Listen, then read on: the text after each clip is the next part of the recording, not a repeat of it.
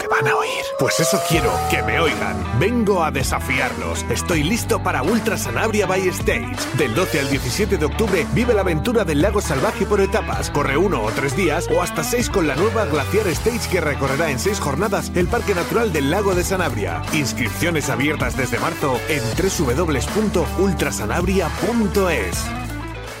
¿Te gusta la montaña? ¿Te gusta correr? Entonces eres un ingrávido. Disfruta de tu programa favorito todos los viernes a las 7 y media de la tarde en Radio Marca o en tu plataforma podcast iTunes, Evox o Spotify. ¿Sientes ya la ingravidez?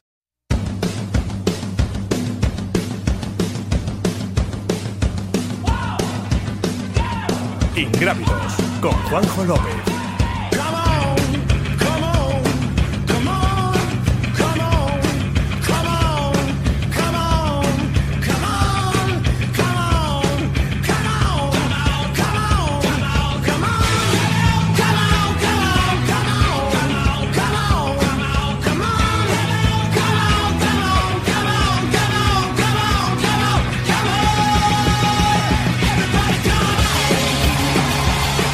Muy buenas, viernes de Ingrávidos, viernes de Radio Marca, viernes de tu programa favorito aquí en la radio de la M Roja. Gracias por estar con nosotros, aquí acompañándonos, ya pues sea en directo o a través de YouTube o en el podcast escuchándolo, ya sabéis, cuando queráis, subiendo o bajando, incluso llaneando, como decimos a veces.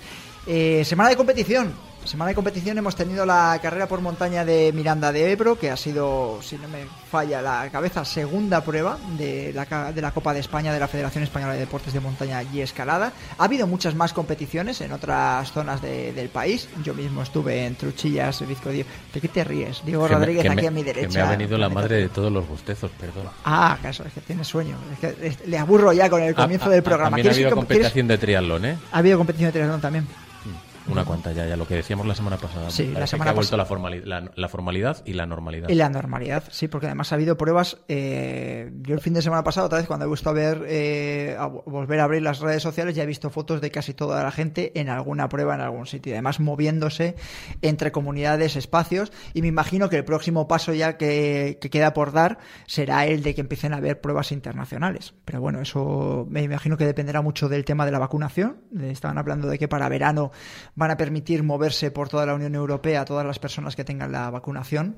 Tendrás que llevar, me imagino que tu certificado, como si fuese tu DNI para poder moverte y entiendo que las pruebas internacionales pues poco a poco se van a reactivar. No sé cómo estará el tema en el triatlón, pero yo...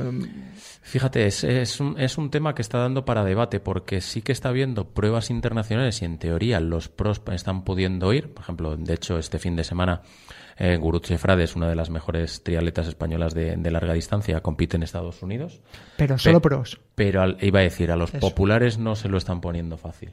Claro.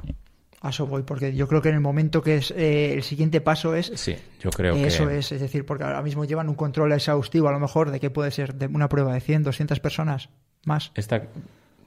No, hombre, no. Me refiero a nivel, a nivel élite. Ah, no, vale, sí, sí, sí, 100, 100 personas, como mucho.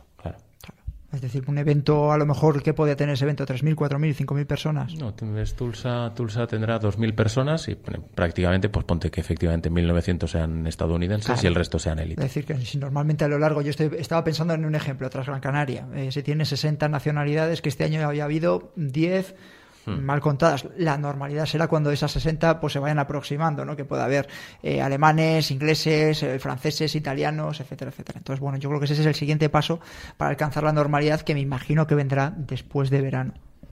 Después de verano y en función de la de las dosis que haya de, vacunación. Bueno, hemos dicho que estamos además muy de enhorabuena, está empezando a hacer bueno, la gente sale a entrenar, sale a correr, sale a disfrutar, va pudiendo hacer calendario, tenemos pruebas para hacer.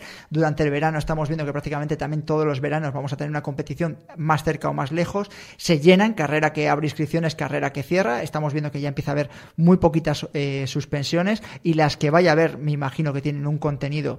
Eh, pues eso de lo que estábamos hablando, con cierto aire internacional. Y es verdad que haya habido alguna suspensión, por ejemplo, la semana pasada hablábamos de, la Barclay europea, de la carrera de, Galicia que se ha suspendido, que tenía que celebrarse el fin de semana que viene, 29 de mayo, y es verdad que hay determinadas comunidades o gobiernos autonómicos que son todavía bastante restrictivos en cuanto a lo que pueden ser pruebas de exterior, que yo me acuerdo que hablábamos con Luis Rodríguez que no entendíamos muy bien a qué venían unas limitaciones para una carrera de él tenía la incerteza de, saber si iba a poder sacarla. Yo creo que ya sabía más o menos que iba a ser complicado que la sacase, pero claro, eh, lo analizamos con todos vosotros que nos estéis escuchando y nos estáis viendo que 44 corredores por el monte. Por el, monte. Por el monte, en un espacio de, yo que sé, 11, 12, 13 kilómetros, pues ya veis las veces que se van a encontrar los corredores con una salida escalonada. Em, para que os hagáis una idea, el ejemplo eh, personal mío de la pasada semana es Truchillas Vizcodillo, que hablábamos también de que es una de las carreras más antiguas. Yo creo que mm, de alguna manera ha sido un reencuentro con lo que es la esencia de la montaña el pasado domingo.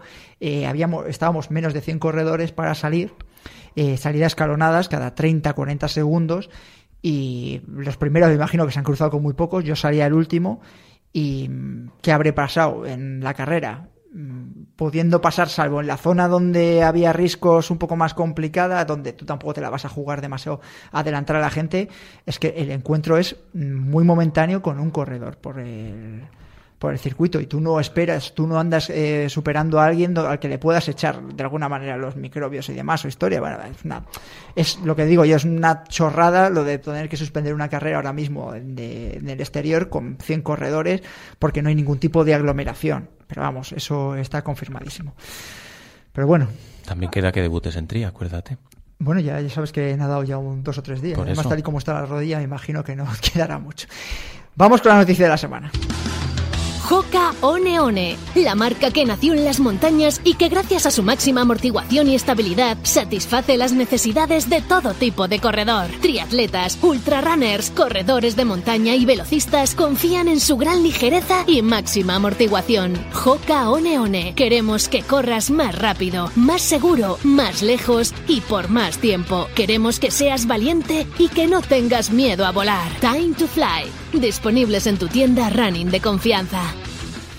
Noticia de la semana que esta, que esta vez leemos en carreraspormontaña.com. Asier Rucea y Patricia Pineda se llevan la victoria en Miranda de Ebro 2021. Como decíamos, la segunda prueba de la Copa de España después de la celebrada en Sevilla, en el Peñón Estren, que fue el mes pasado.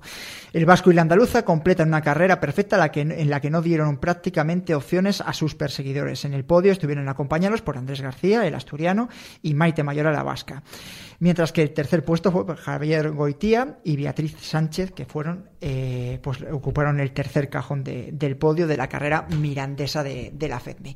Vamos a escuchar primera pista del Trail Kid.